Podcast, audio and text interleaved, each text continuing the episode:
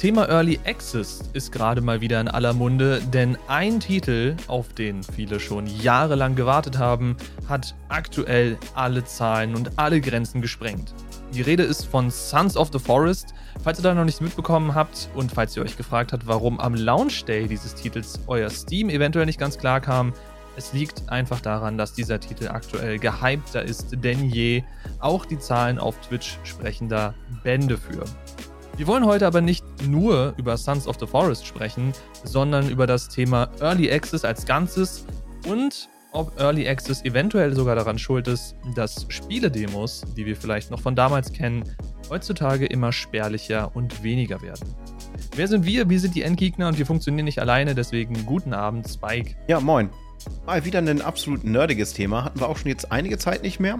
Und äh, dann direkt auch ein sehr spannendes Thema mit zwei Seiten der Medaille quasi.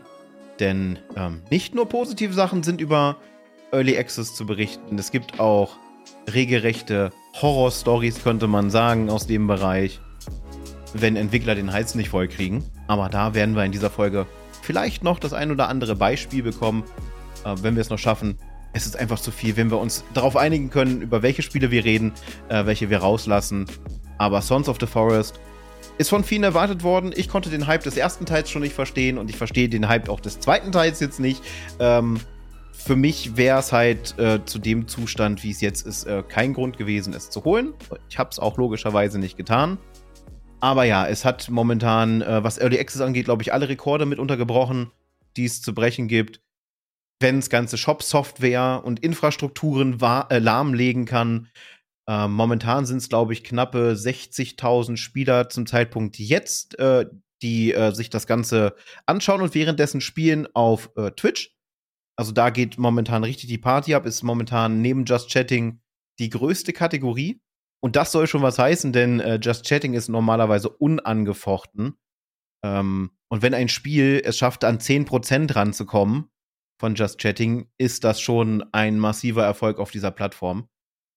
Aber ja, wir wollen heute nicht nur über Sons of Forest reden, sondern auch über halt regulär, was sind Early Access, was sind die Vorteile, was sind die Nachteile und ähm, was äh, kann man da vielleicht noch in Zukunft erwarten. Ja, vielleicht sollten wir damit einsteigen. Was ist Early Access? Was definiert Early Access? Und was könnte einen Entwickler dazu bewegen, überhaupt ein Spiel im Early Access rauszubringen? Wie der Name schon ein bisschen hergibt, Early Access, verfrühter Zugang. Ihr kriegt ein Spiel im Grunde unfertig und bezahlt dafür eine kleinere Summe, als ihr sie bezahlen würdet, wenn das Spiel letztendlich draußen ist. Was ist der Sinn davon? Was könnte einen Entwickler dazu bewegen? Häufigst sind diese Spieletypen gewählt von Indie-Entwicklern oder kleineren Entwicklern, die schon in der Produktion des Spiels auf monetäre Zuwendungen durch Spieler angewiesen sind.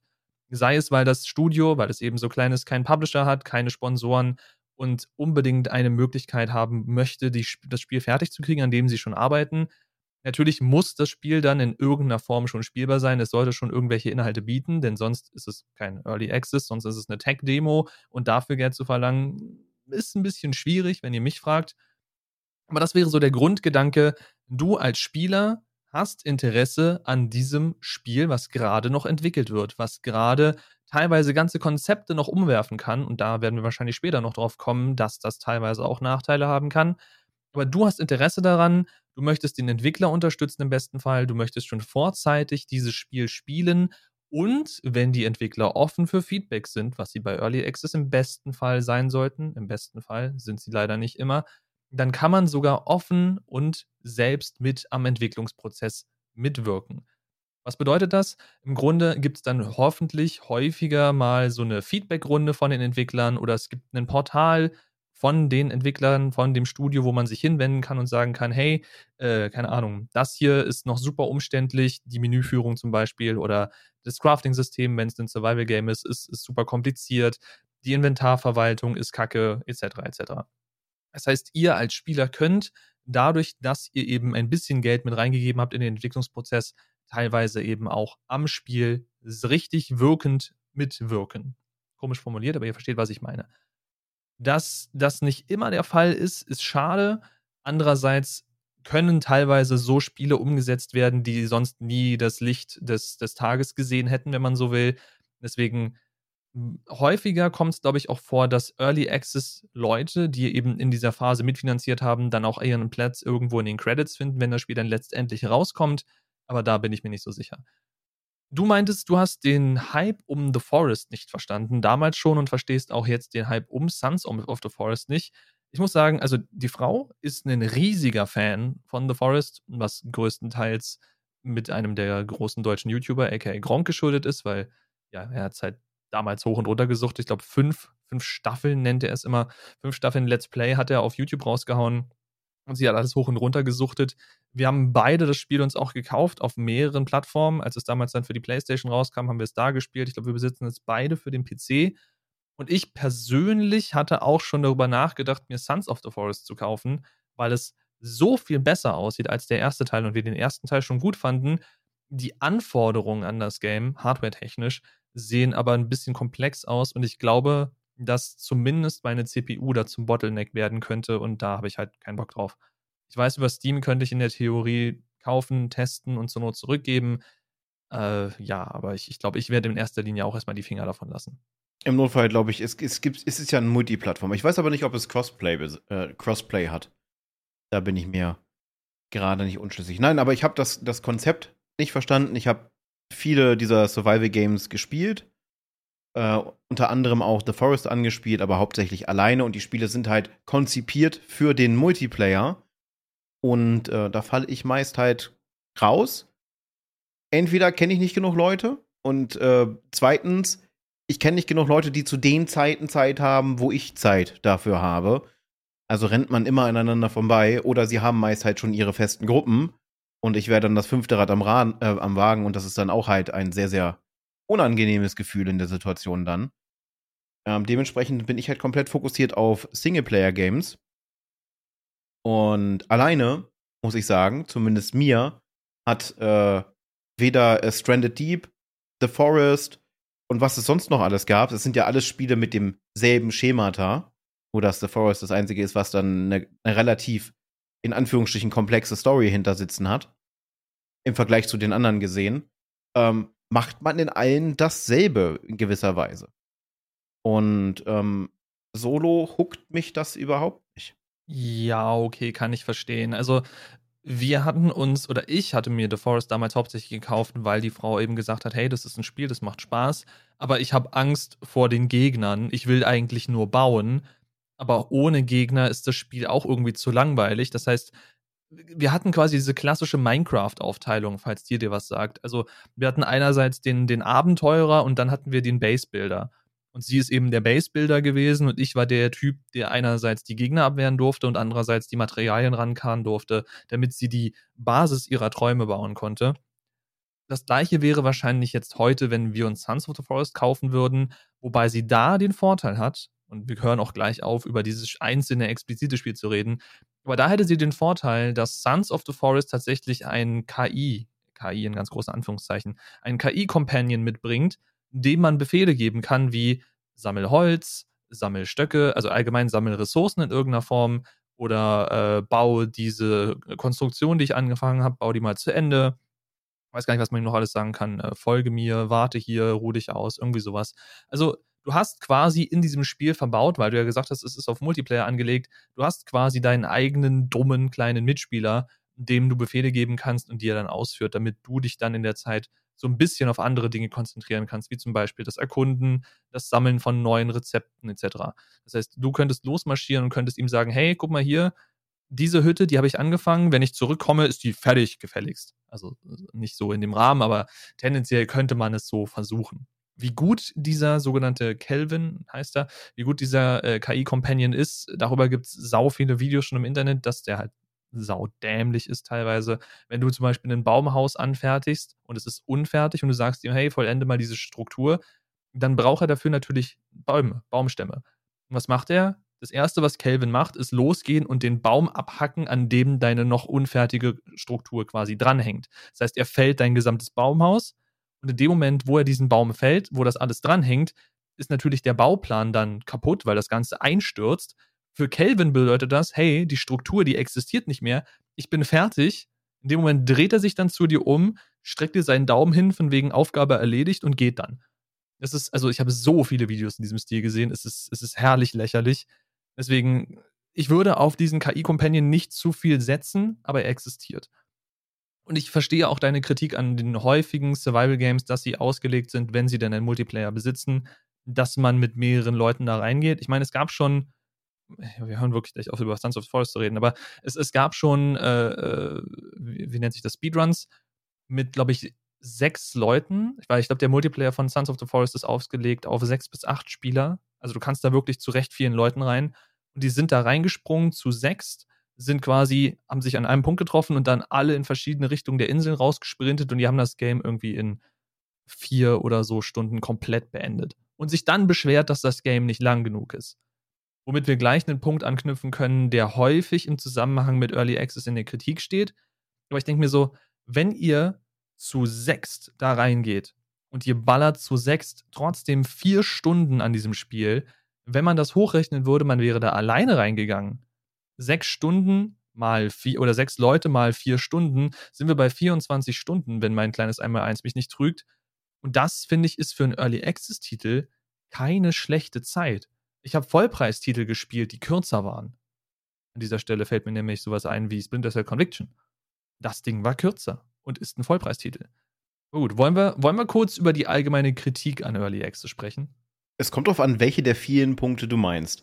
Also, ich möchte erstmal mit einem auf jeden Fall Missverständnis aufräumen, was viele immer noch im Kopf haben und wahrscheinlich auch nach meiner Aussage.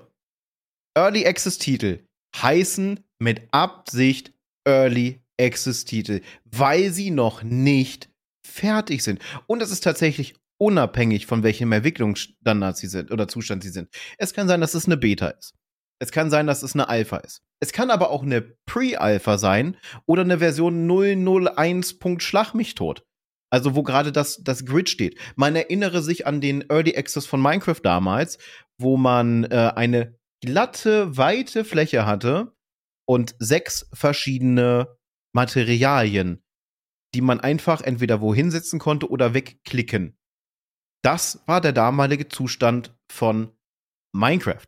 Und selbst da haben sich Leute, und es hat übrigens 5 Dollar damals gekostet, äh, ich weiß es, weil ich es mir für 5 Dollar damals geholt habe. Und selbst da haben Leute gemeckert, dass dieses Spiel gar keinen Umfang bietet. Ja, nee, es ist eine, eine Tech-Demo gewesen von dem, was man ungefähr vorhat, dass man eine grobe Idee hat, was man quasi so massiv eingeschränkt machen kann. Und ich rede mich da gerne in Rage, weil ich so oft lese bei Early Access Titel mit, äh, Scheißspiel ist ja noch nicht fertig. Ich habe mir das gekauft. Und jetzt, jetzt habe ich hier so eine unsichtbare Wand und es steht, ist noch nicht implementiert. Was soll denn der Scheiß? Daumen nach unten, schlechtes Spiel nicht kaufen. Versteht es bitte. Die Entwickler, die meisten, es gibt natürlich auch schwarze Schafe, nutzen dieses Geld, um ihre Mitarbeiter zu bezahlen, um dementsprechend weiter an diesem Spiel zu arbeiten. In den seltensten Fällen, und das ist tatsächlich schon auf, äh, passiert, hat es auch Unternehmen gegeben, die haben dann äh, GoFundMe gemacht, haben sich dort ordentlich buttern lassen, haben dann noch nebenbei einen äh, Steam Early Access gemacht, haben noch ein, zwei Mini-Patches rausgehauen, die die Performance sogar noch verschlechtert haben und sind dann mit dem Geld abgehauen. Das hat es auch schon gegeben. Das ist aber zum Glück nicht der Regelfall. Aber bitte bedenkt immer, wenn ihr euch dafür entscheidet, einen Early Access Titel zu holen, macht ihr das in erster Linie, um euch, das, um euch einen Blick in das Spiel zu werfen und um dem Su äh, Support zu geben, dass die Entwickler, wenn zum Beispiel Shortage ist, was das Geld angeht, weil irgendwann sind die Gelder halt auch aufgebraucht, dass sie die Möglichkeit haben, weiterzuentwickeln, weil sie ihre Mitarbeiter weiter bezahlen können. Ihr kriegt aber kein fertiges Spiel, was mindestens im Goldstandard ist. Was der Goldstandard ist, haben wir auch schon drüber gesprochen. Das ist quasi der, der Erstveröffentlichungszustand, der dann rausgegeben wird, zum Beispiel an Presswerke und allem drum und dran, dass äh, CDs und sowas fertig gemacht werden können. Und deswegen gibt es auch immer noch diese großen Day-One-Patches, weil die Entwicklung steht ab dem Zeitpunkt ja nicht still. Aber ihr kriegt ein unfertiges Spiel und ihr entscheidet euch bewusst für ein unfertiges Spiel. Und dann sind diese, diese Bewertungen so absolut sinnfrei. Spart es euch einfach. Es, es wirft euch nur Steine in den Weg, weil im schlimmsten Fall sagt der Entwickler irgendwann, aufgrund der Kritik ist das Projekt gescheitert und wir stellen dieses Projekt ein. Was nicht bedeutet, dass ihr euer Geld wiederkriegt. Weil das Geld ist verbraucht, so oder so. Und ihr sorgt dafür, dass zum Beispiel junge, ambitionierte Entwickler allen Ehrgeiz genommen wird, weil ihr den Unterschied nicht verstehen möchtet zwischen einem Release-Game und einem Early Access. So, direkt mal in den ersten Viertelstunden noch mal ein kleiner Rant, aber ich fand das wichtig, das am Anfang mit reinzubringen, weil das ein unglaublich wichtiger Punkt ist, wenn es gerade um dieses Thema geht. Ja, also wie gesagt, ne, was Bike gerade gesagt hat, Unterstützung der Entwickler steht hier eigentlich an erster Stelle. Und wenn ihr findet, dass das Konzept so wie es Stand X also Stand jetzt, wo ihr das Spiel betrachtet und eventuell unterstützen möchtet, schon interessant genug ist, dann habt ihr die Möglichkeit durch Early Access, weil die Preise häufiger, nicht immer häufiger günstiger sind, als das finale Produkt dann sein wird, dass ihr ein sehr gutes Spiel für einen günstigen Preis kriegt, eventuell aktiv an der Entwicklung mitarbeiten könnt und wenn es dann draußen ist, eben einerseits schon Erfahrungen im Game habt, je nachdem, was es für ein Typ Spiel ist, und ihr habt wahrscheinlich so die Hälfte bezahlt, wenn nicht sogar noch weniger. Ich meine, Spikes Beispiel, Minecraft 5 Dollar damals. Ich glaube, mittlerweile sind wir bei Minecraft bei der Windows 10 Edition oder so, sind wir bei knapp 30 Euro mittlerweile. Ich habe den genauen Preis nicht im Kopf. Aber du hast quasi ein Sechstel des Preises bezahlt, einfach weil du der Meinung warst, das ist ein Projekt, das sieht cool aus, das könnte man unterstützen. Und was heutzutage oder was in den Jahren danach aus Minecraft geworden ist, das können wir heutzutage sehen ist immer noch mit einer der beliebtesten Aufbau, also ne, es ist nicht kein Aufbauspiel, es ist ein Sandbox-Game im Grunde, die, der Inbegriff des Sandbox-Games. Ich glaube sogar, dass Minecraft diesen Begriff Sandbox-Game definiert hat. Aber da könnt ihr mich auch gerne berichtigen, wenn ihr das könnt und wenn ihr da Quellen dazu habt. Aber Minecraft ist für mich so das Paradebeispiel eines Early Access Games, was damit durchgezogen hat und was dann irgendwann so groß geworden ist, dass äh, unser Lieblingsfreund Microsoft sich das Ding unter den Nagel gerissen hat. Also es, es gibt da draußen wirklich ambitionierte Leute, die auf dieses Geld einfach angewiesen sind und ohne die Möglichkeit des Early Access einfach nicht möglich wäre, diese Spiele zu finanzieren und durchzukriegen. Stellt euch einfach mal vor, damals hätte sich niemand für diesen kleinen Baukasten Minecraft interessiert. Dann hätten wir heute diesen riesigen, man muss mittlerweile fast Blockbuster nennen, diesen riesigen Blockbuster, dieses riesige Schwergewicht in der Spielemeilen, in der, in der Spielewelt, der würde einfach nicht existieren. Einfach bloß, weil Leute damals gesagt hätten, was, sechs Blöcke und ich kann hier ein bisschen was bauen, interessiert mich nicht, meh, schlecht bewertet. Wobei das ja damals, glaube ich, noch direkt über Minecraft.net vertrieben wurde und nicht irgendwie über einen Early Access von sonst irgendwo. Aber das ist ja erstmal vollkommen egal. Der einzige Vorteil ist theoretisch, dass ihr mit Steam und mit dem Steam Early Access eine Plattform habt, wo ihr euch im Zweifel, wenn ihr wirklich gescammt worden seid und nicht, wenn euch das Spiel einfach nur nicht gefällt, wenn ihr wirklich gescammt worden seid, habt ihr eine Plattform, um euch zu beschweren. Und dann kann Steam eventuell, wenn der Aufschrei groß genug ist, irgendwelche Schritte einleiten.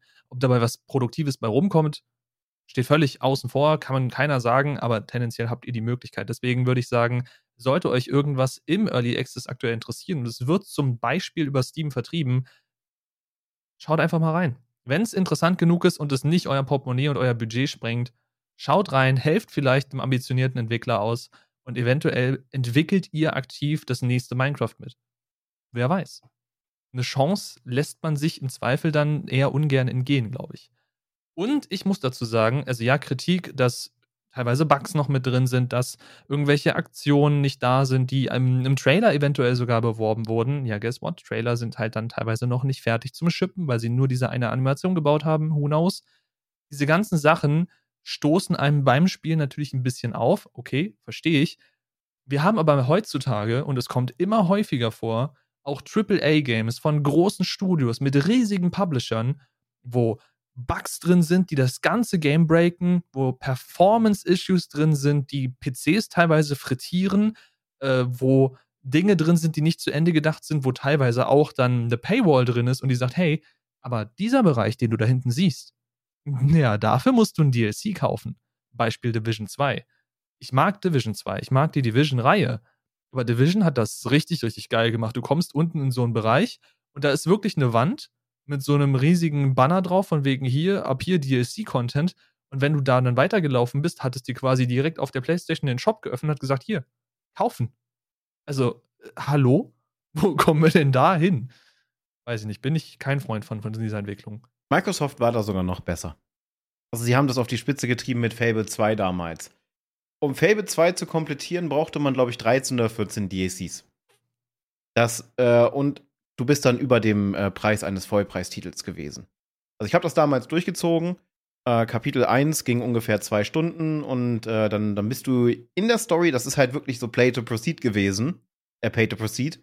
Äh, bist du in der Story, bist du in so eine Ortschaft gekommen, wo du eine Quest machen musstest. Du hast die Quest dafür gekriegt, dahin zu gehen. Dann bist du da und ähm, bist dann in diesen, hast dann die Tür geöffnet, bist in den Ladebildschirm gekommen. Es ging der Shop auf, dieser Bereich, um jetzt mit der Story weiterzuführen, musst du dir dieses DLC-Bundle holen. Richtig, richtig eklig. Das ist so der Vorgänger des Early Access gewesen quasi.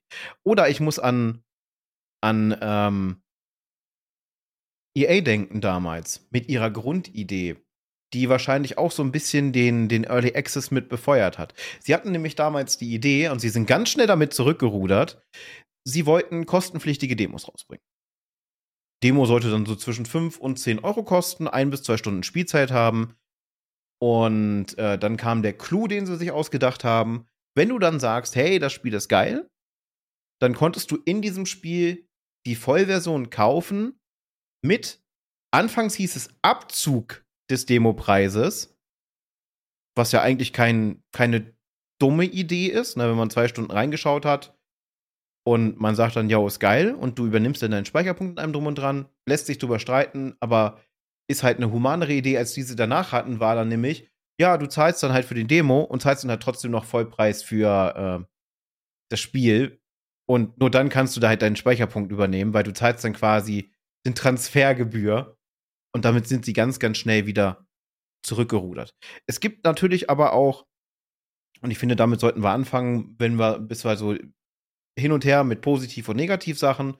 Auf jeden Fall mit Negativsache. Es gibt natürlich auch Entwickler, die ihre Spiele bewusst im Early Access halten, möglichst wenig patchen, also wenig Geld selber reinstecken, um das zu äh, maximieren und dann lieber halt in, in Werbung und in Influencer investieren, die neue Spielerschaft ranbringt, um halt dieses Spiel zu machen.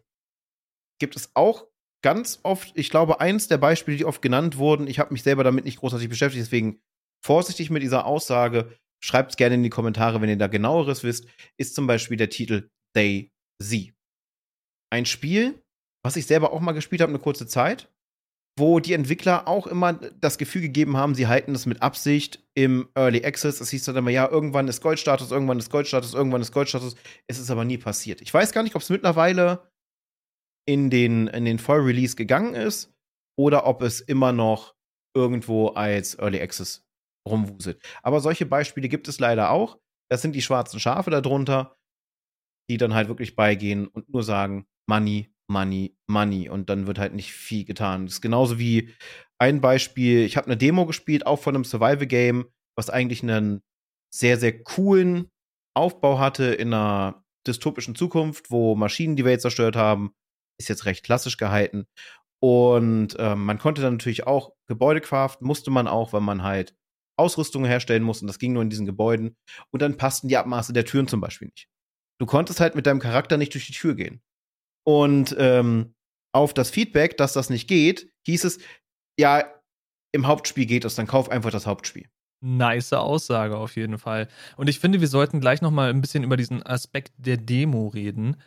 Ich habe aber gerade noch mal nachgeschaut und zwar Seven Days to Die ist mittlerweile ein recht beliebtes Spiel, ist auch immer noch Early Access. Ich habe gerade mal rausgesucht, wann das Ding released wurde. 2013. Das Spiel ist jetzt dann im Dezember diesen Jahres zehn Jahre alt. Und zehn Jahre im Early Access. What the fuck? Vor allem muss man dazu sagen, die befinden sich immer noch in der, also sie nennen es Alpha. Scheinbar ist die aktuelle Version die Alpha 20.6. Was das jetzt aussagt, ist tendenziell erstmal nichts, weil Versionsnummern sind dem Entwickler überlassen. Da kann jetzt, keine Ahnung, einfach nur gepatcht werden, dass die Tür rot statt braun ist oder so ein Kram. Das ist ja tendenziell wurscht. Aber die sind in einem Alpha-Stadium einer Early Access-Phase seit zehn Jahren. Ich bezweifle mal, dass da jemals eine, eine fertige Version rauskommen wird. Aber hey, Das Spiel kostet trotzdem 23 Euro. Also, here we go. Weiß ich nicht. Bin ich jetzt nicht unbedingt der größte Freund von. Ich habe sehr viel von Seven Days to Die gesehen, unter anderem als Let's Play.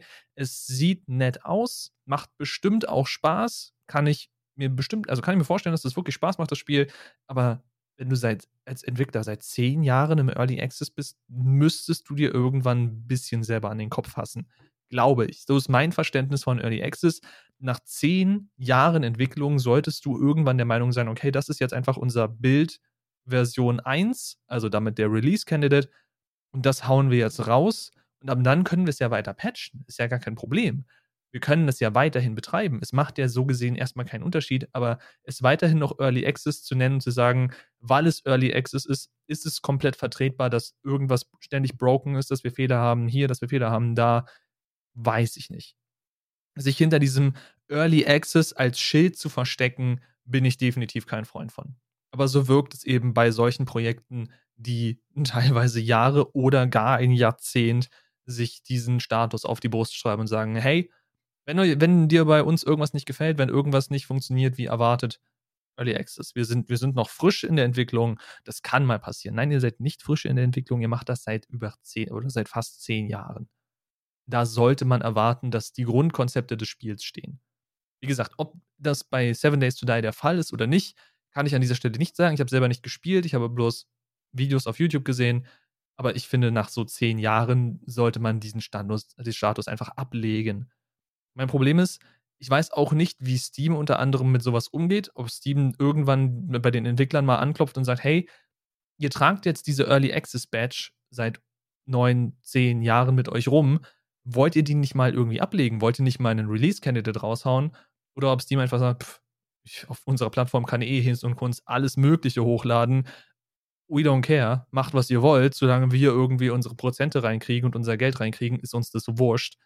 Weil ich glaube, danach wirkt es so ein bisschen. Steam kehrt halt einfach gar nicht. Von vorne bis hinten nicht. Deswegen haben wir ja auch so viel Trash auf der Plattform Steam. Ich weiß nicht, wer von euch das Format von dem YouTuber Hand of Blood kennt, drei schäbige Spiele. Da nimmt er sich ja das vor, dass er durch Steam durchgeht und einfach mal die aktuellen Tagesveröffentlichungen durchscannt und da einfach den größten Rotz, man muss wirklich sagen, den größten Rotz raussucht, den irgendein Entwickler hingebastelt hat, wahrscheinlich mit so einem Asset Flip. Und wer nicht weiß, was ein Asset Flip ist, äh, du nimmst aus irgendeiner Engine, wie zum Beispiel der Unreal Engine oder sonst irgendwas, nimmst du existierende Assets, klatscht die in eine Szene zusammen, äh, machst dann noch quasi minimal Programmierung, was in den meisten Fällen in diesem Fall bedeutet, dass du so ein paar Nodes miteinander verknüpfst. Und dann hast du ein Spiel, ganz großen Anführungszeichen, die größten Anführungszeichen, die wir je in einem Podcast hatten. Und dieses Spiel haust du dann raus für 10 Euro. So, und wenn du Glück hast, findet das irgendwer und kauft das. Das heißt, du hast mit minimalem Aufwand 10 Euro verdient und Steam zahlt dir diese 10 Euro halt aus, weil Steam kehrt nicht, beziehungsweise Steam zahlt dir die 10 Euro aus, nachdem sie einen Cut genommen haben, von dem ich gerade nicht weiß, wie viel das sind. Äh, müsste ich mal nebenbei gleich recherchieren. Aber so kannst du eben als Entwickler, wenn du es irgendwie schaffst, dein Spiel dann noch zu bewerben auf TikTok oder sonst irgendwo, kannst du mit super wenig Aufwand Geld verdienen, einfach weil Steam keine Filterung hat. Oder zumindest selten Qualitätsfilter anlegt. Und deswegen bin ich der Meinung, dass sie auch nicht kehren, ob du zehn Jahre im Early Access bist oder nicht. Wo ich der Meinung bin, dass der Plattformbetreiber eventuell sich darum kümmern sollte. Aber das ist, glaube ich, ein anderes Thema. Was ich gerade gesehen habe, also bei Steam ist es wirklich scheinbar egal. Ich habe auch gerade mal geguckt, was die, die ältesten Early Access-Titel sind. Sie sind alle um die zehn Jahre alt. Tatsächlich alle 2013. Das längste Spiel nennt sich Interstellar Marines und das letzte Update hat es 2019 gegeben. Und die Entwickler haben scheinbar kein Geld mehr dafür. Die Community wartet aber immer noch darauf, dass es irgendwann mal weitergeht. Ähm, Epic, glaube ich, hat eine limitierte Zeit. Ich habe da irgendwas mit, mit einem Disney-Spiel gelesen, was wohl da im Early Access war. Da darf die maximale Early Access-Zeit halt sechs Monate betragen. Geht's drüber hinaus, wird das Spiel unlisted. Das heißt, ihr findet es nicht mehr und im, im schlimmsten Fall habt ihr Geld dafür ausgegeben und äh, Epic hat es dann aus dem Store entfernt. Weil, Obacht, ihr kauft die Spiele nicht. Es ist immer noch, also hier in Deutschland ist das halt immer noch eine, ein riesiges Streitthema, aber international gesehen erwerbt ihr eine sogenannte Nutzungserlaubnis mit dem Kauf auf diesen Online-Plattformen. Und äh, dementsprechend Außer halt, wie gesagt, in Deutschland. Da äh, gibt es auch einige Rechtsstreite derzeit dazu, äh, wo mit Szenarien gearbeitet wird. Was passiert, wenn Steam auf einmal sagt, wir machen dicht? Was ist mit den Spielen? Ich meine, das Ganze hat man ja gut gemerkt bei Stadia. Stadia hat den Dienst eingestellt, das Geld ist zum großen Teil refunded worden. Oh Gott, dann wäre äh, wär Valve aber sowas von pleite. Bei mir stecken mehrere tausend Euro schon alleine im Account. Ähm, aber es gab wohl, glaube ich, auch noch eine Zeit lang, ich glaube, Patsy, du weißt das besser, eine Möglichkeit, die Spiele runterzuladen ohne DRM. In den meisten Fällen. Und äh, dann konntest du sie halt noch spielen. Aber jetzt äh, ist halt alles weg. Du redest jetzt von Stadia, dass man bei Stadia die Spiele runterladen konnte? Ich meine, irgendwas gelesen zu haben. Deswegen ja die Frage an dich in dem Raum. Ich, also wenn, habe ich das übersehen und es würde mich stark wundern, weil selbst wenn du die Spiele runterladen würdest, wären das Spiele, die auf einem Linux-Kernel basieren, beziehungsweise auf Linux optimiert sind. Was den meisten Spielern, die Stadia genutzt haben, nichts bringen wird, weil die meisten Spieler, die Stadia sich geholt haben, sind entweder Leute, deren äh, Rechner nicht stark genug war für die Spiele, die eventuell gar keinen Rechner besessen haben. Ich meine, wenn du dir die Steam, äh, die Steam, die äh, äh, Stadia Founders Edition geholt hast, by the way, äh, ich habe es getan. Hier ist der Stadia Controller, den ich jetzt tatsächlich neulich erst wieder entdeckt habe für mich zum Spielen, weil der echt super bequem in der Hand liegt. Achso, äh, an dieser Stelle sollte irgendwer von euch Stadia-Nutzer gewesen sein, bis zum 30. oder 31. Dezember diesen Jahres könnt ihr euren Stadia-Controller an einen PC, an einen Mac, an irgendwas anschließen, was internetfähig ist. Und ihr könnt auf stadia.com gehen, in eurem Chrome-Browser, das ist wichtig, und könnt hier drauf das Ding umpatchen von Stadia Wi-Fi auf reines Bluetooth. Dieser Schritt ist nicht mehr rückgängig zu machen, ist aber tendenziell vollkommen wurscht, weil Stadia existiert nicht mehr. Das heißt, ihr könnt daraus einen regulären Bluetooth-Controller machen, den ihr danach mit allen möglichen Bluetooth-Devices koppeln könnt und benutzen könnt. Wichtig, weil nach dem 31. Dezember wird es diesen Dienst auch nicht mehr geben. Das heißt, ihr kommt dann da nicht mehr dran. Ab dann habt ihr Elektroschott zu Hause rumliegen, der sich höchstens noch über ein Kabel benutzen lässt. So, kleine Info äh, an dieser Stelle. Aber nee, ich kann mich an nichts erinnern, wo es dann hieß, yo, ihr könnt die Spiele runterladen, weil wie gesagt, du hättest dann eine Linux-Version, die für die Stadia-Server optimiert war, die du wahrscheinlich auf Windows zum Beispiel gar nicht zum Laufen kriegst ob du es auf einem regulären, keine Ahnung, was ist denn hier, Ubuntu oder sowas zum Laufen kriegen würdest, weiß ich nicht. Deswegen, also ich habe meine komplette Founders Edition und alle Spiele, die ich auf Stadia gekauft habe, refunded bekommen, ohne Probleme, äh, komplett automatisch. Musste dann nichts machen, ich musste nirgendwo einwilligen, ich musste nichts angeben. Ich habe einfach nach und nach die ganzen Zahlungen bekommen und ich bin super happy, weil ich habe jetzt immer noch einen Chromecast Ultra hier irgendwo rumliegen. Den habe ich so gesehen jetzt umsonst bekommen, weil ich ja alles refunded bekommen habe ich habe einen neuen Controller, einen Stadia-Controller hier und äh, alles, was ich digital in irgendeiner Form in die Plattform Stadia gesteckt habe, ist refunded worden. Was nicht bedeutet, dass der Move von Google cool war, zu sagen, hey, äh, das Ding ist nicht profitabel, wir schalten es jetzt ab. Und vorher haben ja auch mehrere Stimmen, äh, haben laute Kritik geäußert, dass Google eine Historie hat, Services abzuschalten, die nicht in Googles Augen gut laufen und da haben dann die ganzen Stadia-Fanboys gesagt, no, das wird nicht passieren. Stadia wird die Plattform, Stadia wird Cloud Gaming revolutionieren, beziehungsweise Cloud Gaming an die Massen reichen. Ja, cool, guess what? Es hat nicht funktioniert. Google hat den Service abgeschaltet. Aber immerhin haben sie eben so gesehen die Courage besessen, das ganze Geld wieder zurück auszuzahlen. Was, glaube ich, bei den wenigsten anderen Service-Providern der Fall wäre. Also, wenn Steam jetzt sagen würde von heute auf morgen, ey, wir schalten komplett die Server ab, beziehungsweise Valve würde sagen, wir schalten alle Steam-Server ab. Valve könnte das ganze Geld wahrscheinlich gar nicht zurückgeben.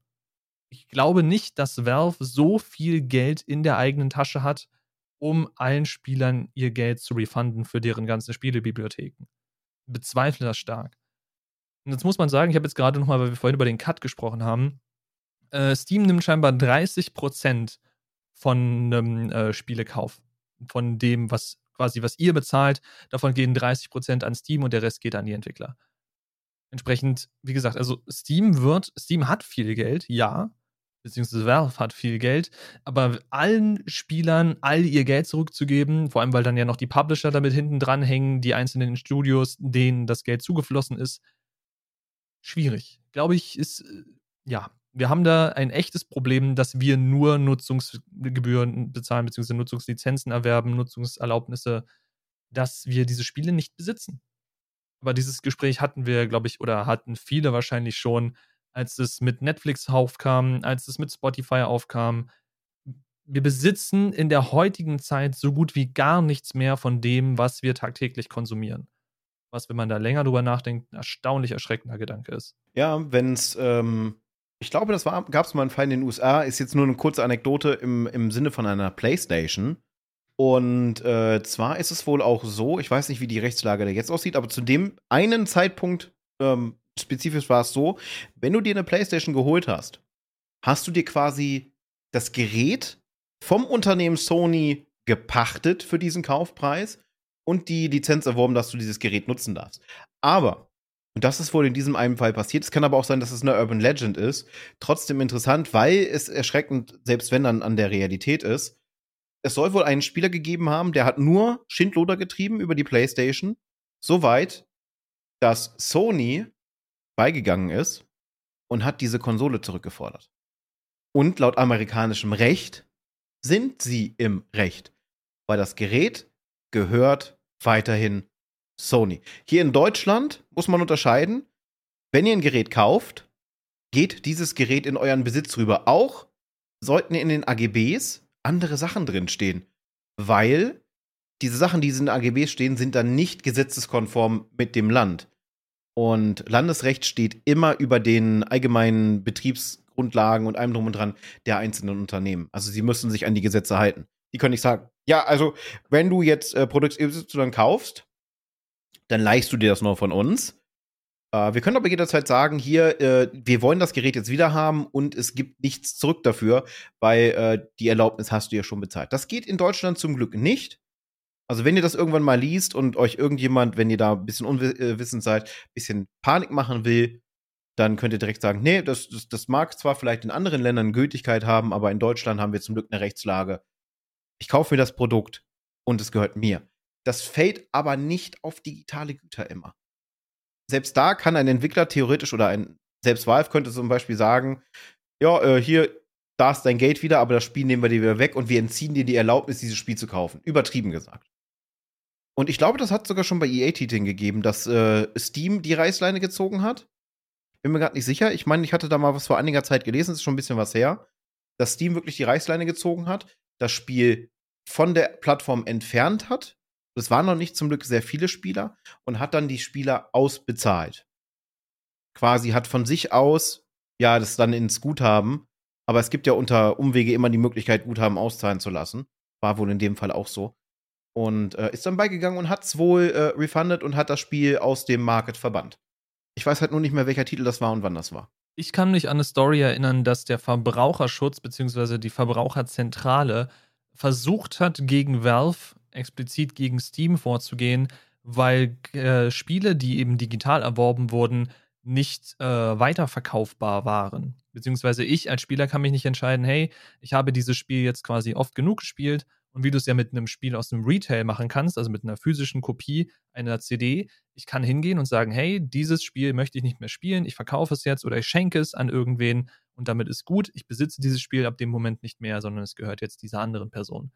Und da es diese Funktion auf Steam nicht gibt, ist eben der Verbraucherschutz losgegangen und gesagt, hey, Steam, hier Valve, das funktioniert so nicht.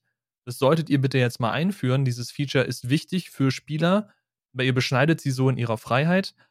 Und ich bin der Meinung, die Antwort von Valve war daraufhin, ja, wisst ihr was, also wenn ihr das wirklich verpflichtend macht, dann haben wir halt keinen Bock mehr auf den deutschen Markt. Dann gucken wir mal, dass wir unsere Füße quasi aus dem deutschen Markt rausziehen und dann habt ihr Pech gehabt, weil dann sind eure gesamten deutschen Spieler auf dem Trockenen, weil die Spiele, die kriegen sie ja nicht, also die gehören ihnen ja nicht. Sie haben eine Nutzungslizenz erworben, diese Nutzungslizenz wird ab diesem Moment dann ungültig. Pech gehabt. Woraufhin dann der Verbraucherschutz scheinbar stark zurückgerudert ist und gesagt hat, okay, äh, war dann doch nicht so böse gemeint, entschuldige Valve, äh, wir überlegen uns ein anderes Konzept. Und ich glaube, seitdem ist da auch nicht großartig was draus geworden. Aber das zeigt dummerweise, wie viel Macht dann doch diese Konzerne irgendwo haben. Also ja klar, eine reine äh, Änderung in den AGB oder so wird jetzt nicht sich über deutsches Recht oder gar EU-Recht oder sonst irgendwas stellen können. Das funktioniert nicht, weil da krümeln ja teilweise sogar richtig große Firmen wie Meta oder jetzt letztens Apple. Denn äh, die UE hat ja beschlossen, einerseits, äh, dass, dass Firmen sich an sowas halten müssen wie die DSGVO oder die GDPR.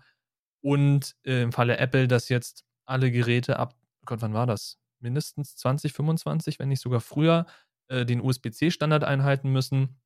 Das heißt, wahrscheinlich werden die nächsten iPhones, was ja so die letzte äh, Manifesto, das letzte äh, große Schloss von Apple ist, was quasi den USB-C-Markt noch ausbremst, dass die dann auch den Lightning-Port wegwerfen werden müssen. Wobei es da auch schon wieder Gerüchte gibt, dass sie sich dann einfach einen neuen USB-C-Stecker bauen mit einem Chip, der mit dem iPhone kommuniziert, dass wenn du den Original Apple USB-C-Kabel anschließt, dass du dann bessere Ladegeschwindigkeiten kriegst und wenn du ein anderes Kabel anschließt, dass du dann verringerte Ladegeschwindigkeiten kriegst oder keine Datenübertragung etc., weil diese Punkte scheinbar nicht genau im Gesetz geregelt sind. Welche Sachen erfüllt werden müssen, tendenziell sind drin, aber nicht, ob es tatsächlich auch faktisch so sein muss oder so. Ich habe keine Ahnung. Äh, ich habe mir diesen Gesetzentwurf nicht durchgelesen. Aber Apple plant scheinbar schon wieder irgendwie einen Weg außenrum, dass sie trotzdem noch ihre teureren Kabel verkaufen können, um die optimale Apple-Erfahrung zu bieten. Ja, da ist ganz interessant. Ähm, es gibt ja auch für, für bestehende Gesetze oder Gesetze, die in der Schaffung sind, noch sogenannte Änderungsanträge oder Erweiterungsanträge auf EU-Basis.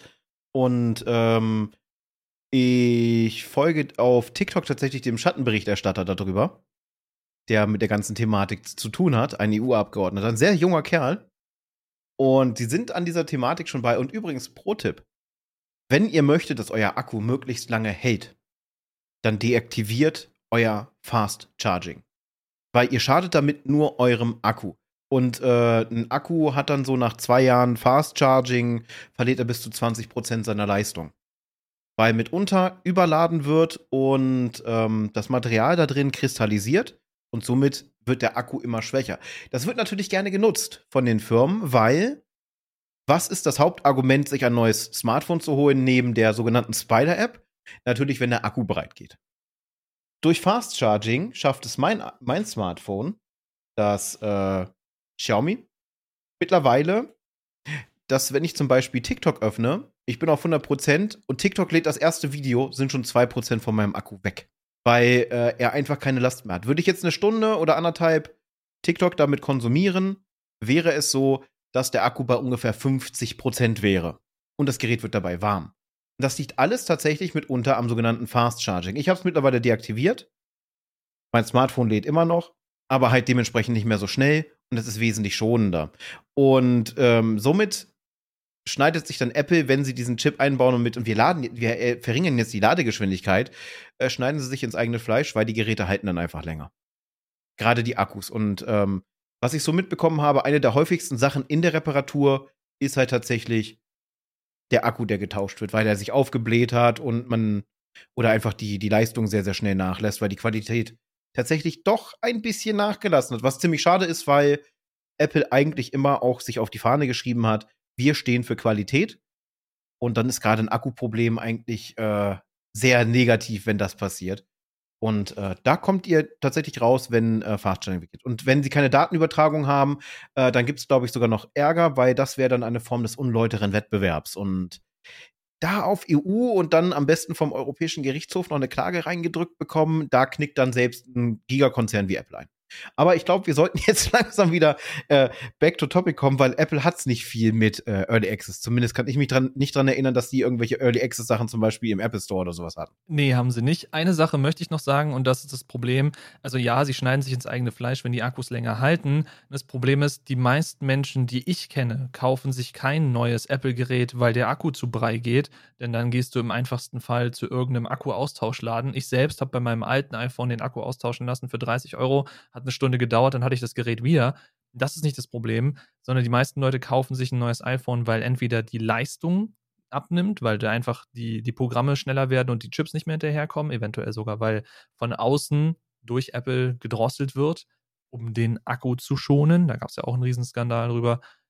Oder einfach, weil es ein Lifestyle-Produkt ist. Die Leute wollen einfach das neue Produkt haben. Weswegen Apple ja auch ganz stark darauf achtet, dass wenn sie ein neues Flagship raushauen, dass es irgendwie leicht anders aussieht. Im Falle jetzt von dem Sprung von dem 13er auf das 14er, das 14 Pro, also das teuerste Modell im Lineup, hat ein komplett neues Display mit einer komplett neuen Notch, äh, was sie auch krass beworben haben. Wie hieß das Ding? Dynamic Island oder so ein Bullshit. Äh, du siehst eben, du hast einfach das neue Gerät. Und darum geht es in erster Linie. Apple ist mittlerweile kein Produkt, was irgendwie dafür steht. Es hat den krassesten Komfort, es ist das sicherste Ding, bla bla bla, was man sich alles so als Bullshit-Argumente ausdenken kann. Nein, es ist ein Lifestyle-Produkt und die Leute kaufen sich ein neues Gerät, weil sie mit dem Lifestyle-Produkt, weil sie mit dem neuen mitgehen wollen. Und da wird auch ein kaputter Akku oder äh, eine äh, USB-C-Richtlinie, eventueller Beschiss am Kabel und so weiter, wird da nichts dran ändern.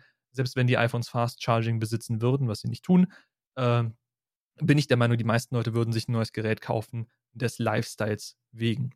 Aber ja, back to topic. Äh, wir könnten, wie gesagt, also wir sind jetzt bei Minute 46 und wir haben noch nicht über den eigentlichen Clickbait, der im Titel steht, gesprochen. Hat denn Early Access die Spiele-Demos gekillt oder eben nicht? Und ich bin der Meinung, und meine Recherche hat das so ein bisschen ergeben, dazu genau was zu finden, ist schwierig, dass es zumindest einen Faktor mitspielt. Weil damals, was war die einzige Möglichkeit, um deinem Spieler zu zeigen, ey, ist dieses Spiel eventuell interessant für dich und möchtest du es dann anschließend kaufen? Es war die Demo. Ob diese Demo jetzt auch in irgendeiner Form Geld gekostet hat oder eben nicht, steht jetzt auch erstmal völlig außen vor. Aber die Demo war der einfachste Weg zu sagen, hey, guck mal, hier ist das Spiel, das sind vielleicht, weiß nicht, die erste Stunde oder so und dann bist du sowieso hooked, weil du willst ja wissen, wie es weitergeht im besten Fall. Und heutzutage kannst du einfach sagen, hey, wir haben hier dieses Early Access Programm, Du kannst jetzt mit rein investieren, dann gehört dir das Spiel, beziehungsweise du hast die Nutzungslizenz für dieses Spiel und kannst dann spielen, aber du wirst irgendwann gegen eine tatsächliche Wand laufen, weil wir bis dahin entwickelt haben und noch nicht weiter. Und dann musst du aufs nächste Update warten und aufs nächste Update warten.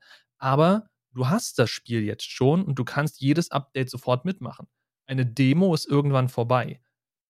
Und im besten Fall kostet eine Demo nichts. Das heißt, einem Indie-Entwickler bringt eine Demo auch nicht sonderlich viel, wenn es gerade um den monetären Gedanken geht.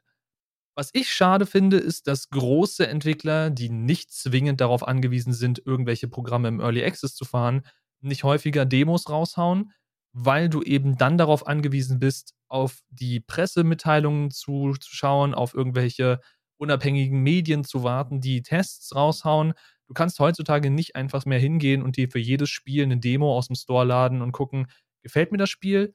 Wenn ich auf dem PC bin, macht mein System das Spiel überhaupt mit?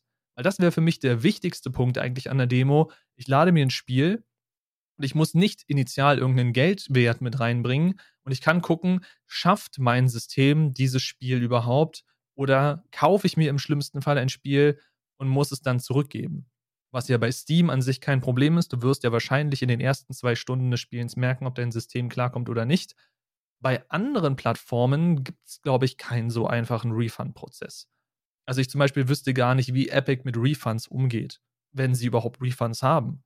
Weil Epic ist noch nicht so lange im Geschäft, dass man sagen kann, okay, die haben jetzt schon alles, was einen Shop auf dem Niveau eines Steams braucht. Weißt du da mehr? Ich glaube, ich bin mir aber nicht sicher, dass wir eher hier auf EU-Ebene äh, tatsächlich einen festen Gesetzestext haben, der sagt, dass in Zeitraum XY, ich weiß nicht, ob der festgelegt ist, äh, die Refund-Möglichkeit bestehen muss. Also es gibt bei Online-Käufen und bei Online-Vertragsabschlüssen immer das 14-tägige Rückgabe, 14 Rückgaberecht. Die Frage ist, man bestätigt ja immer mit dem Kauf eines Spiels, dass man dieses Rückgabe, dass man auf dieses Rückgaberecht verzichtet mit der Installation und dem Kauf es ist halt immer noch ein aktueller Streitwert. Ich glaube, da streitet auch immer noch der Verbraucherschutz, ob diese Klausel legal ist. Weil man sagt ja, hey, ich will dieses Spiel jetzt runterladen und dementsprechend verzichte ich auf mein Rückgaberecht. Ähm, ist halt absolut schwierig. Da fällt mir aber noch ein, wo du sagtest, ähm, mit der Thematik hat äh, der Early Access die, die Demo verprellt. Ich würde tatsächlich sagen, bedingt. Es kommt halt auch immer auf das Studio an. Was auf jeden Fall passiert ist, dass die Demo etwas verdrängt hat. Und zwar als ich jung war, und das ist halt schon echt lange her, gab es noch was anderes. Ich weiß nicht, du wirst es vielleicht noch das Ende davon erlebt haben, der sogenannten Shareware. Der Begriff wird dir wahrscheinlich irgendwas sagen. Nein, gar nichts. Ähm, um, für, für die Leute, die jünger sind als ich, was die meisten von euch wahrscheinlich sind, äh, Shareware war sowas ähnliches wie eine Demo. Äh, man könnte es quasi auch, naja, als Early Access könnte man es nicht bezeichnen. Es gab damals halt nur eine Möglichkeit, an Demos zu kommen und das war Zeitschriften zu kaufen. Bestseller-Games unter anderem oder PC-Games, PC-Games Hardware oder sonst irgendwas und da lag meist eine CD bei. Meist waren da ein, zwei Originalspiele bei und dann äh, gab es halt so Kollektionen mit die besten 100 Demos aus dem Monat sowieso. aber es waren auch Shareware-Titel dabei. Shareware-Titel waren quasi das Spiel in einer abgespeckten Version. Es hatte mehr als eine Demo, aber es fehlten dann zum Beispiel elementare Features. Zum Beispiel waren bestimmte Waffen nicht vorrätig, wenn du einen Shooter gespielt hast. Das heißt, du hattest irgendwann natürlich dann ein Problem, weil du nicht weiterkommst, weil dir einfach die Power gefehlt hat durch die fehlende Waffe oder sonst irgendwas. Und äh, die Shareware, wie der Name sagt, war dafür gedacht, in Masse verbreitet zu werden. Also sie haben, als die, als die ersten Brenner aufkamen und man noch kein, kein fertiges Urheberrecht hatte, was jetzt die Vervielfältigung angeht, haben sie tatsächlich auf Shareware gesetzt, damit möglichst viele sich die Sachen entweder auf eine Diskette ziehen oder auf eine CD brennen, um dann das den Leuten zu geben, um diese Spiele quasi dann das war quasi das, das erste physische Influencer-Marketing, wenn man so will. Äh, ich hatte Bekannte, und meine Stimme stürzt gerade ab, deswegen muss ich da eine Pause machen.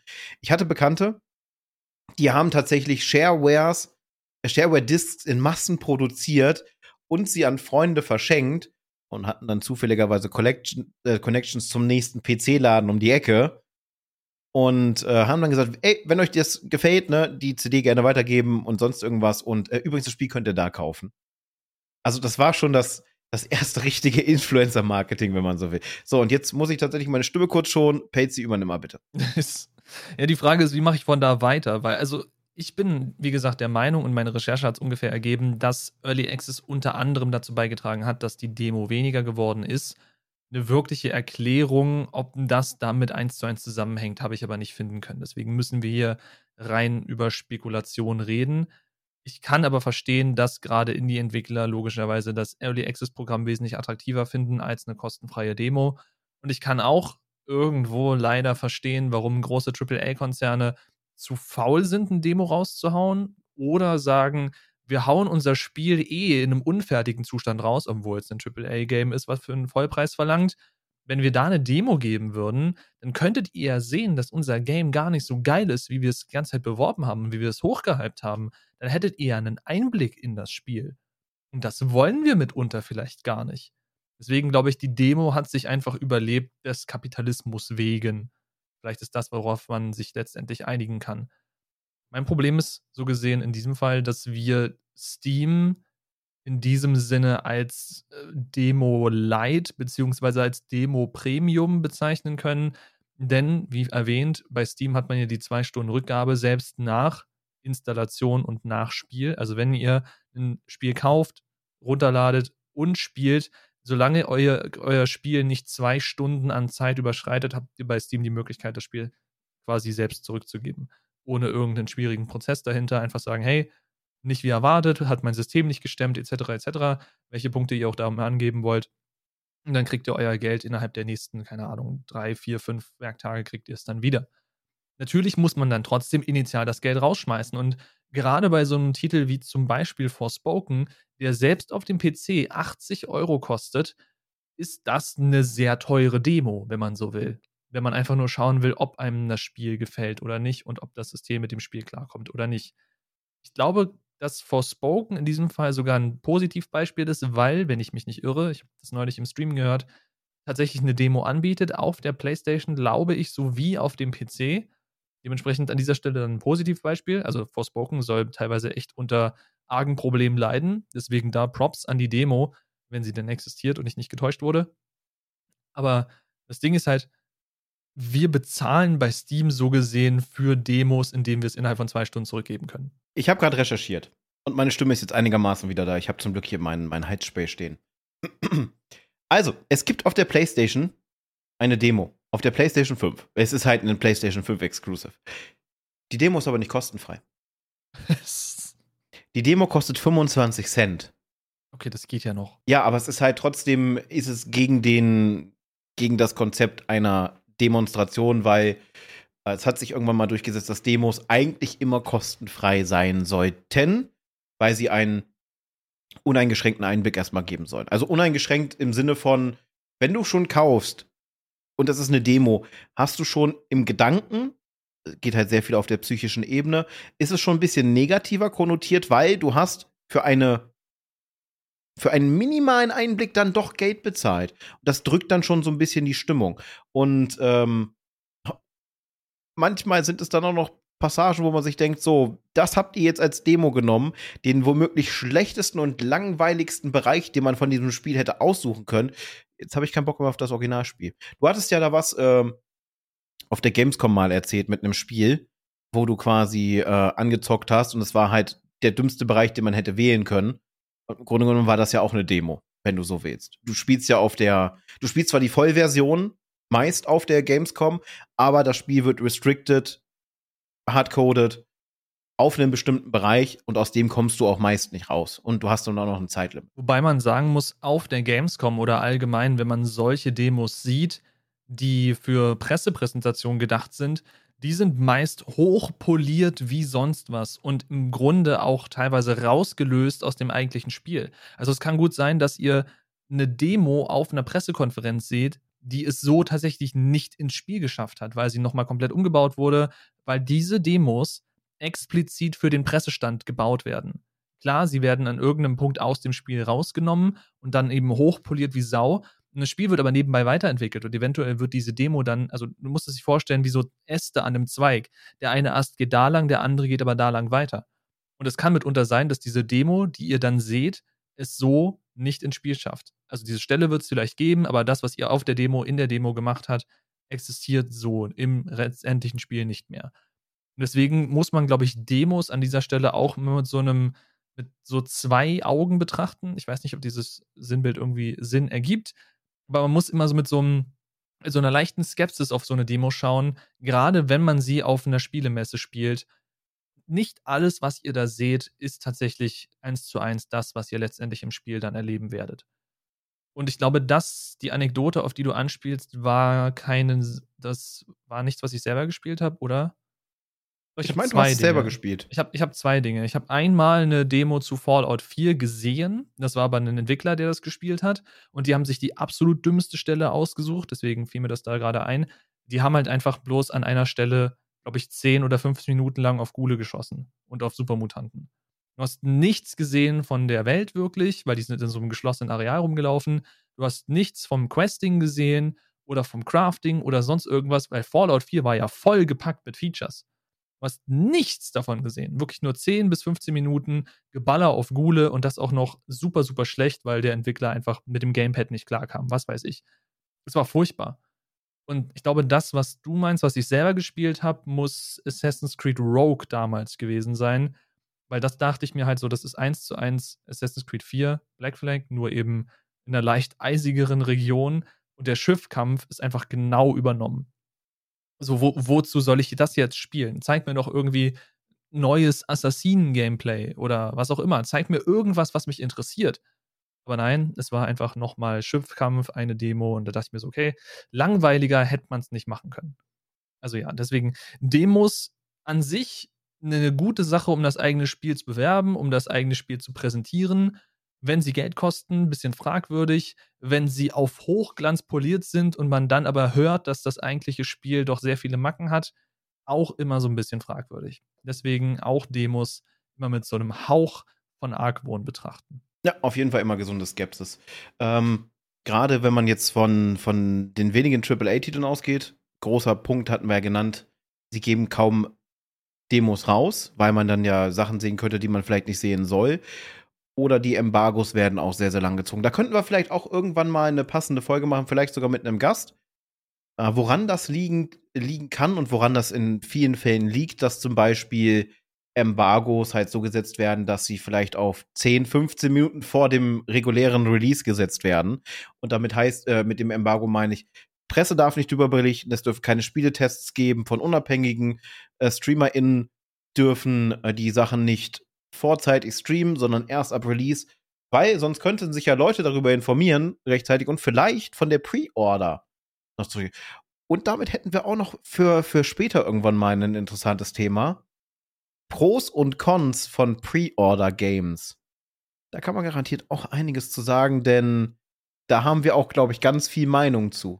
Das auf jeden Fall. Da haben wir einiges zu erzählen, glaube ich. Beziehungsweise das Internet hat dazu eine ganz große und vor allem gefestigte Meinung. Denn ich glaube, es gibt nur zwei Lager bei Pre-Order. Aber welche das sind und was die dazu sagen, behalten wir uns für diese Folge auf. Deswegen an dieser Stelle hier ein kleiner Sprung. Wir haben es schon über eine Stunde und ich weiß nicht, wie viel wir noch allgemein zu Early Access zu sagen haben. Ich glaube, wir haben unsere Meinung schon gut verbreitet. Wer noch eine aufgestellte Vor- und Nachteilliste über Early Access sehen mag, wirklich so schön Punkt 1 bis 10, sind nicht unbedingt sortiert, aber es sind halt jeweils 10 Vorteile und 10 Nachteile. Der kann sich die auf endgegner.media anschauen, denn da habe ich den gesamten Text, des, äh, den wir äh, dazu angefertigt haben, auf der Seite rauf verlinkt, beziehungsweise auf die Seite gepackt. Wir wollten ja auch so ein bisschen mehr dahin gehen, dass die Podcasts nicht einfach nur Podcasts sind, die auf der Seite liegen, sondern dass dazu auch ein bisschen in Anführungszeichen redaktioneller Text steht. Das ist uns für diese Folge immerhin gelungen. Das heißt, da könnt ihr hingehen und euch das durchlesen. So ein paar Fakten, so ein paar Vorteile, so ein paar Nachteile und dann natürlich innerhalb des Podcast-Videos auch unsere persönliche Meinung dazu unsere persönliche Meinung zu Menschen, die äh, nicht in den Early Access gehen, sondern das volle Produkt sofort unterstützen, ist natürlich eine wunderbare, denn wir haben es mal wieder nicht geschafft, die Patreons am Anfang der Folge zu erwähnen. Deswegen ist das jetzt an dieser Stelle hier einzufügen. Vielen lieben Dank an dich, Michael Säbel. Vielen lieben Dank an dich, Amy. Und vielen lieben Dank an dich, Dreimling, dass ihr uns immer noch unterstützt. Äh, es kam, also gut, dazu muss man sagen, ne, die Folgen kamen am Samstag raus oder kommen immer am Samstag raus und direkt einen Tag später am Sonntag nehmen wir dann für die nächste Woche auf. Deswegen kam noch nicht großartig Feedback zu den Fragen aus der letzten Folge. Ich hoffe, dass ihr äh, euch die Zeit genommen habt oder Zeit gefunden habt, eventuell noch ein paar Sachen zu kommentieren auf egal welcher Plattform bis zu dem Punkt, wo diese Folge rauskommt. Wenn nicht, wäre es super schön, wenn ihr das noch tun könntet, denn wir wollen ja für euch als Patreons, die uns unterstützen, noch mehr Möglichkeiten finden, euch irgendwas zurückzugeben. Und wenn euch da irgendwas einfällt, wie zum Beispiel, sei es Behind-the-Scenes-Sachen, äh, wie so eine Folge bei den Entgegnern funktioniert, wie äh, oder was wir vorhaben in den nächsten Monaten, Jahren, was auch immer, dann lasst uns das gerne wissen, entweder auf dem Discord oder schreibt uns über Patreon eine Nachricht, was ja auch geht. Äh, haut uns auf Twitter eine DM rein, wie auch immer, wie ihr möchtet. Das gilt übrigens auch für alle anderen. Ne? Wenn ihr noch irgendwelche Themenvorschläge habt, könnt ihr es auch gerne auf den Discord packen oder auf Twitter oder sonst irgendwo. Und äh, allgemein, wenn ihr eine Idee habt, wo wir mit diesem ganzen Projekt Endgegner noch hingehen könnten, was ihr von uns noch sehen wollt, hören wollt, was auch immer lesen wollt, lasst es uns sehr gerne wissen. Haut es uns überall hin, wo wir es lesen können. Wir werden es lesen, hoffentlich auch beantworten. Deswegen an dieser Stelle vielen Dank, dass ihr auch diese Woche wieder eingeschaltet habt, dass ihr es bis hierhin mit uns durchgehalten habt. Ich hoffe, das Thema war interessant für euch. Schreibt gerne mal eure Meinung zu Early Access Titeln und oder Demos hier unten in die Kommentare. Würde uns freuen, wenn ihr da so ein bisschen Senf zu abgeben könntet. Und für mich soll es das an dieser Stelle dann auch gewesen sein. Ich bin raus. Ich wünsche euch einen wunderbaren, also auch mal einen Tag, morgen, Abend, wann auch immer ihr diese Folge schaut und hört. Ich bin raus und die letzten Worte übergebe ich an Spike. Ja, war mal wieder eine passende und schöne Folge. Meine Stimme ist auch komplett aufgearbeitet für heute. Großes Danke, wenn ihr es bis hierhin geschafft habt. Wir würden uns natürlich auch gerne freuen und ihr kennt es, diesen typischen Influencer-Sprech, wenn ihr uns eine Bewertung da lasst. Wenn ihr das Thema gut fandet, lasst uns gerne einen Daumen zum Beispiel auf YouTube nach oben da oder eine, eine positive Bewertung auf den Podcast-Plattformen eurer Wahl. Und unterlasst uns gerne auch dann dementsprechend einen passenden Kommentar. Was euch gefallen hat, was euch nicht gefallen hat, auf welche Punkte ihr eingeht. Am besten mit Timestamp. Das hilft uns auf jeden Fall in, ähm, in der Beantwortung, ne, weil wir wissen auch nicht, was wir innerhalb von einer Stunde alles gesagt haben. Wir haben selber kein Transkript im Hirn. Schön wäre es manchmal, aber das geht halt nicht. Und äh, ja, helft uns, unser Ziel zu erreichen. Es ist für, für manche mag es ein kleines Ziel sein, für uns ist es ein großes Ziel. Wir sind jetzt derzeit Stand heute, Sonntag, den fünften bei äh, 58 Abonnenten hier auf YouTube. Und äh, wäre cool, wenn ihr vielleicht bis nächste Woche die 60 voll machen würdet. Es fehlen zwei. Und dann sind wir unserem, unserem Schritt, äh, unserem Ziel mit den 100 wieder ein kleines bisschen näher gekommen. Trotzdem natürlich schon mal großes Dankeschön. Wir äh, hören uns dann nächste Woche wieder mit einem neuen Thema. Wir sind schon selber sehr gespannt, was es sein wird. Wir wissen es nämlich selber noch nicht, weil wir erst noch recherchieren dürfen. Aber das war es dann mit dieser Folge der Endgegner, die mal wieder mehr roten Faden hat als sonst. Hau da rein, wir sind raus.